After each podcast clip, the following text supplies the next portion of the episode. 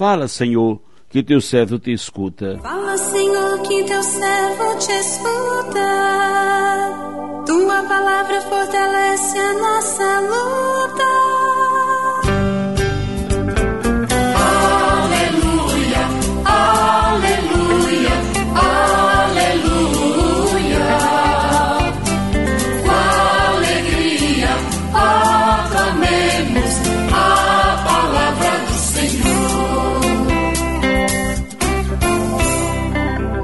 O Senhor esteja convosco, Ele está no meio de nós. Proclamação do Evangelho de Jesus Cristo, segundo João, glória a vós, Senhor. Naquele tempo, disse Jesus a seus discípulos: Não se perturbe o vosso coração. Tende fé em Deus, tende fé em mim também. Na casa de meu pai há muitas moradas, se assim não fosse, eu vos teria dito. Vou preparar um lugar para vós, e quando eu estiver ido preparar-vos um lugar, voltarei e vos levarei comigo, a fim de que onde eu estiver, estejais também vós. E para onde eu vou, vós conheceis o caminho. Tomé disse a Jesus: Senhor, nós não sabemos para onde vais. Como podemos conhecer o caminho? Jesus respondeu: Eu sou o caminho, a verdade e a vida. Ninguém vai ao Pai senão por mim. Palavra da salvação. Glória a vós, Senhor. Aleluia,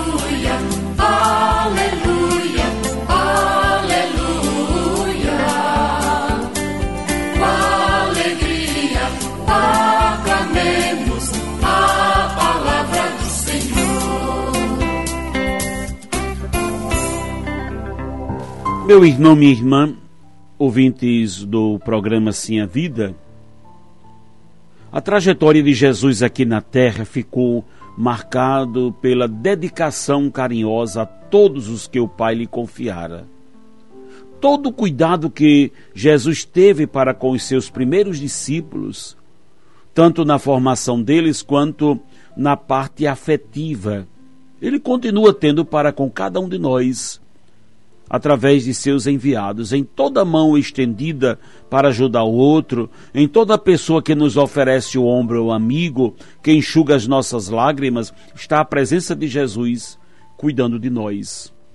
Não tivemos o privilégio de conviver com Jesus fisicamente, de andar com ele pelas vielas da vida, como tiveram seus primeiros colaboradores, mas temos a alegria de conviver com ele através do Espírito Santo. Esta relação de amor de intimidade com Jesus, através do seu Espírito, deixa-nos seguros quanto ao nosso futuro, pois sabemos que pela cruz Jesus já conquistou uma morada definitiva para nós na casa do Pai.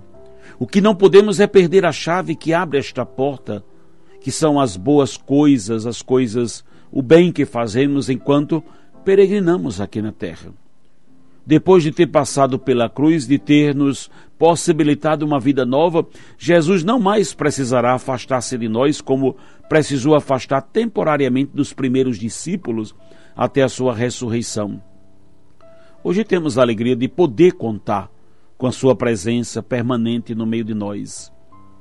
No evangelho que a liturgia de hoje nos convida a refletir, Jesus em meio eh, em mais um dos seus discursos de despedida por ocasião da proximidade de sua volta para o Pai, faz chegar ao coração dos discípulos e hoje ao nosso uma grande consolação.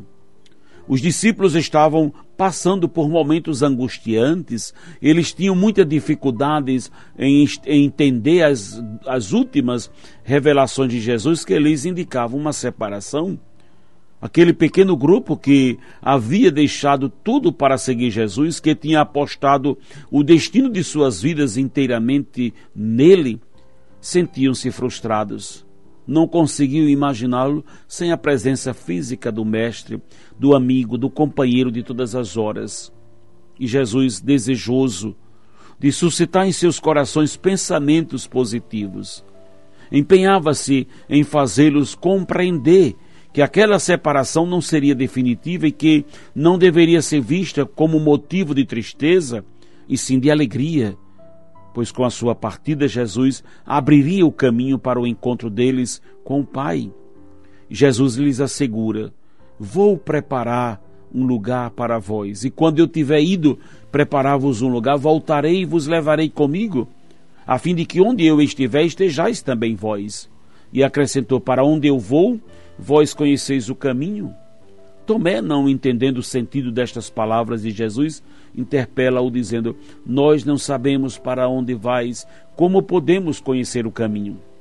Esta imaturidade de Tomé pode ser encontrada também em muitos de nós, a imaturidade na fé, nos leva a questionar, a querer desvendar mistérios, a buscar explicação para o que já está claro.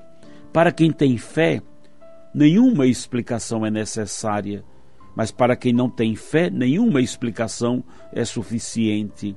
Eu sou o caminho, a verdade e a vida. Ninguém vai ao Pai senão por mim. É pela fé que reconhecemos Jesus como Senhor de nossas vidas que o acolhemos como caminho, verdade e vida. Amém.